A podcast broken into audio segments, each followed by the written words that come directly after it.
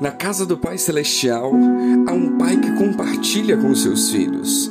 E levantando-se foi para o seu pai, e quando ainda estava longe, viu o seu pai e se moveu de íntima compaixão. E correndo, lançou-se-lhe ao pescoço e o beijou. Lucas 15, 20. Como que descreveríamos nossa casa? A casa pode ser um oásis ou um deserto, lugar de refrigério ou de solidão, lugar de transformação ou de deformação, um lugar terapêutico ou patológico, lugar de bênção ou maldição, lugar de aprisionamento ou de liberdade, lugar de libertinagem ou responsabilidade. Isso tudo depende da escolha de cada um. O que deve provocar nas pessoas o desejo de voltar para casa Pois é, infelizmente vivemos em uma época em que muitas pessoas preferem estar longe de casa e outras, ao se ausentarem de casa, não sentem saudade e nem mesmo vontade de retornar. Mas, quando no texto de Lucas vemos que o filho pródigo cai em si, ele de repente se vê dominado por um desejo incontrolável de voltar para casa.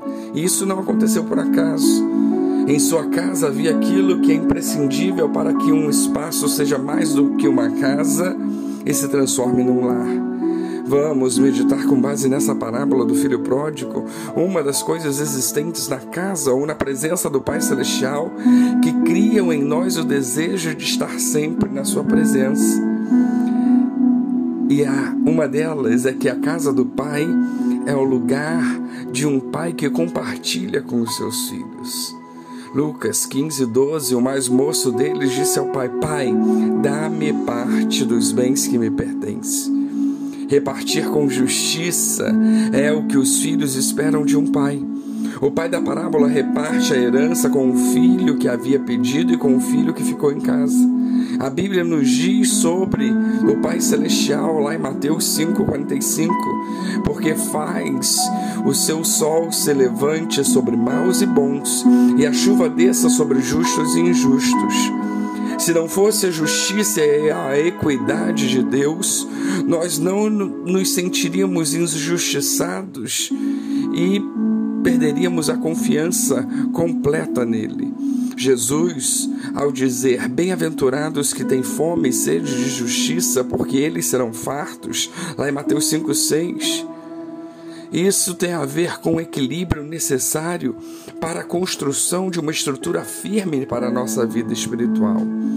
Que maravilhoso é saber que a casa do Pai é o lugar onde Ele compartilha as suas bênçãos, compartilha os seus segredos, compartilha as suas vontades, compartilha as suas bênçãos, os seus bens.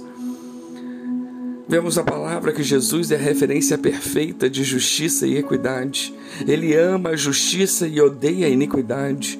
Embora odeie o pecado, ele ama o pecador e oferece-lhe o perdão e a vida, e vida em abundância na eternidade.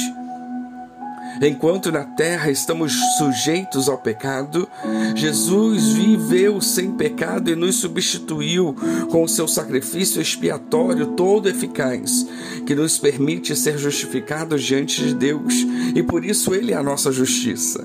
Jesus, enquanto esteve aqui na terra em forma humana, permeava suas ações por este princípio de equidade a todos demonstrava igual consideração, dirigia sua atenção e seu amor indistintamente. O seu cetro de equidade ele estende para nós, liberando nosso acesso ao seu reino de forma igual para todos. Nós temos que aceitar essa justiça, essa equidade que temos através de Jesus e tê-la como referência enquanto vivemos aqui na terra, procurando praticá-la em nossos relacionamentos. Como é interessante ver que Deus, sendo tão grande e soberano, estando acima de tudo e de todos, ainda se importa conosco que não somos nada. Estando em seu trono de soberania, o Senhor poderia muito bem não se importar conosco, mas Ele não escolhe agir assim.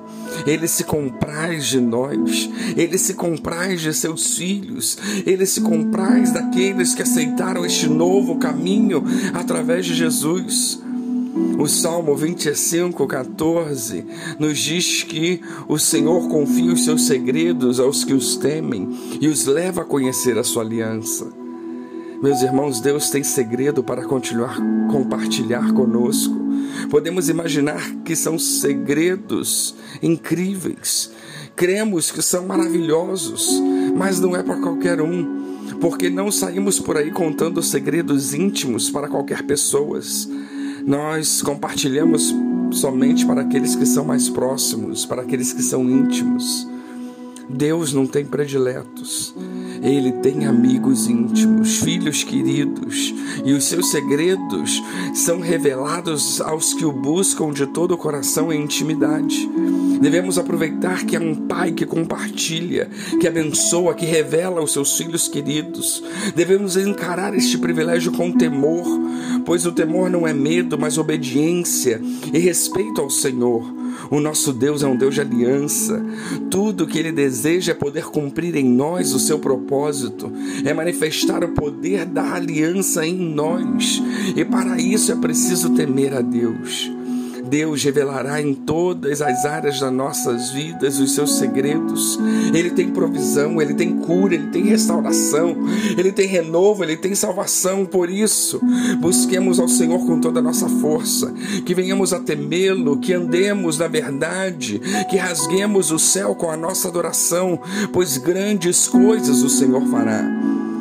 Ainda hoje, Deus almeja que aproveitemos de tudo que Ele tem para compartilhar conosco. O Espírito Santo fala de multiformas. Ele quer falar conosco e revelar-nos coisas grandes e firmes que não sabemos. Não é isso que diz Jeremias 33, 3? Por isso, aproveitemos, voltemos para casa, a presença do Pai Celestial, pois lá Há um pai que compartilha com os seus filhos. Que Deus nos abençoe.